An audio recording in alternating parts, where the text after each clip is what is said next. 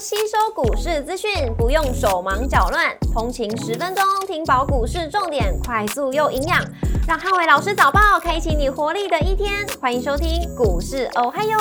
摩尔证券投顾林汉伟分析师，本公司经主管机关核准之营业执照字号为一百一十一年经管投顾新字第零一四号。大家早上，欢迎收听今日台股嗨哟今日重点提醒，台股近代主流还是以个股表现居多。上周五美股四大指数震荡观望，上周的跌势回稳，但多为小涨小跌居多。周五美股由非半指数下跌零点四五个百分点领跌四大指数，辉达下跌一点四五个百分点，跟迈威尔下跌一点四八个百分点领跌非半成分股。上周五美股涨多跌少，能源、公用事业、科技软体跟非必需消费类股领涨。医疗保健、公用事业跟房地产类股领跌，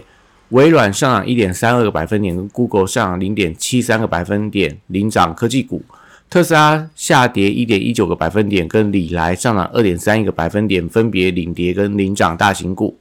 美股暂时走出中美科技战的阴霾，周四大跌的科技股回稳，搭配能源股的转强。上周五美股涨跌互见，市场静待本周相关数据跟事件的一个表现。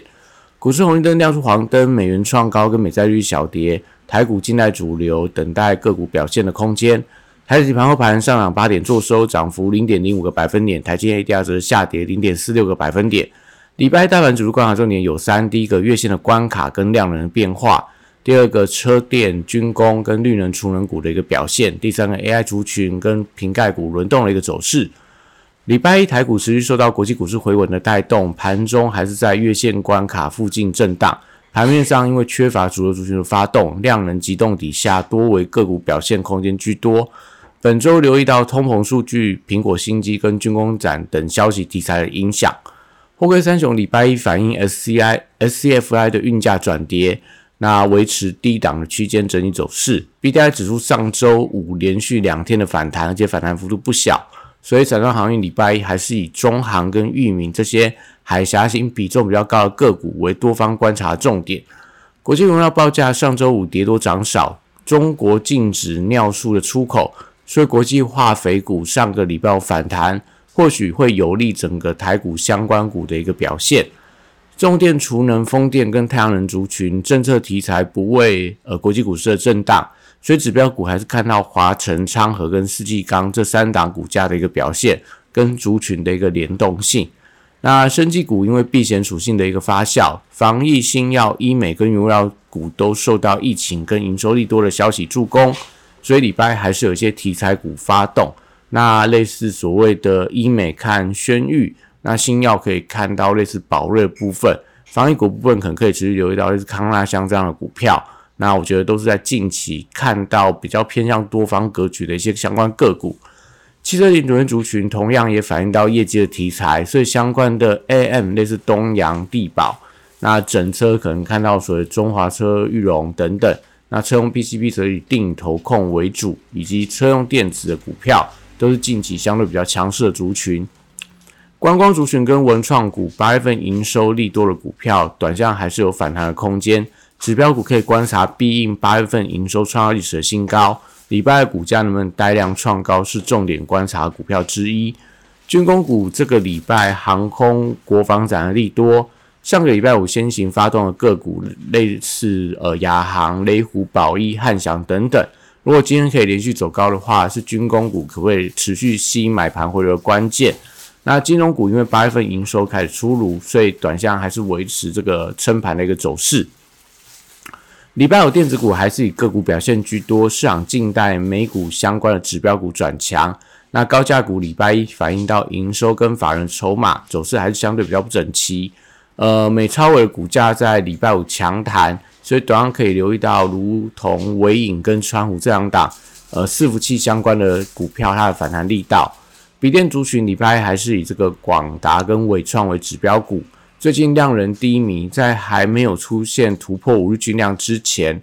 大多是以这种小涨小跌居多。所以今天这两张股票，呃，要转强的话，量能是一个非常重要观察指标。散热板卡、PCB 跟机壳还有网通的族群，最近比较缺乏族群性的买气，所以个股轮动比较迅速。操作上，我觉得尽量以买黑卖红为宜。IC 设计族群还是以零零九二九买盘推升的股票为指标。那手机一样看到类似联发科啊、联阳等等。NB 族群可以留意到类似所谓的呃这个触控的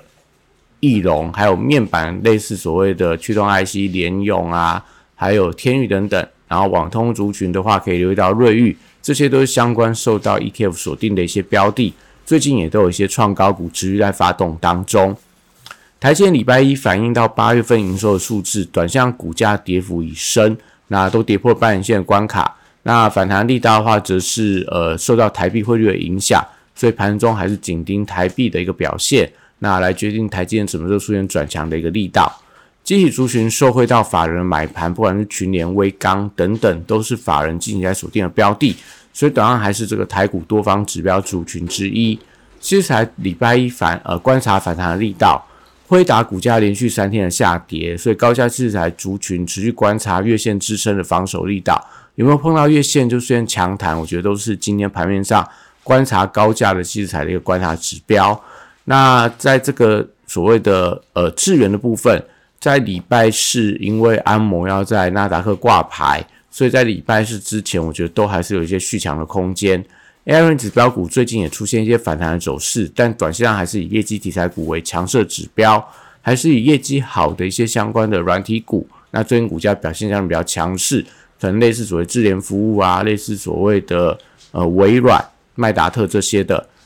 那瓶盖股留意到礼拜三新品发表之前的一个反弹走势，Type C 跟光学族群因为业绩回温的关系，所以这这个礼拜的上半周，我觉得还是有一些去弹的空间。指标股一样看到类似玉金光、类似所谓的伟全电这两档比较具备代表性的相关指标股。那手机供应链的部分，受惠到高阶的手机持续发表，这个礼拜预计苹果跟华为都要发表它的新机。那兆力还是当中的多方指标股之一。如果今天兆力能够重新转强，那当然我觉得对于整个呃手机零组件股票，我觉得都有一些相关的带动作用。游戏股则是留意到股王最近新项的利多相当的多，那所以今天新项如果股价持续转强的话，看能不能带起整个游戏股的一个反弹力道。以上今天台股我还优，祝大家今天有美好顺心的一天。立即拨打我们的专线零八零零六六八零八五零八零零六六八零八五。摩尔证券投顾林汉伟分析师，本公司经主管机关核准之营业执照字号为一百一十一年经管投顾新字第零一四号。新贵股票登录条件较上市贵股票宽松，且无每日涨跌幅限制，投资人应审慎评估是否适合投资。本公司与所推介分析之个别有价证券无不当之财务利益关系。本节目资料仅供参考，投资人应独立判断、审慎评估，并自负投资风险。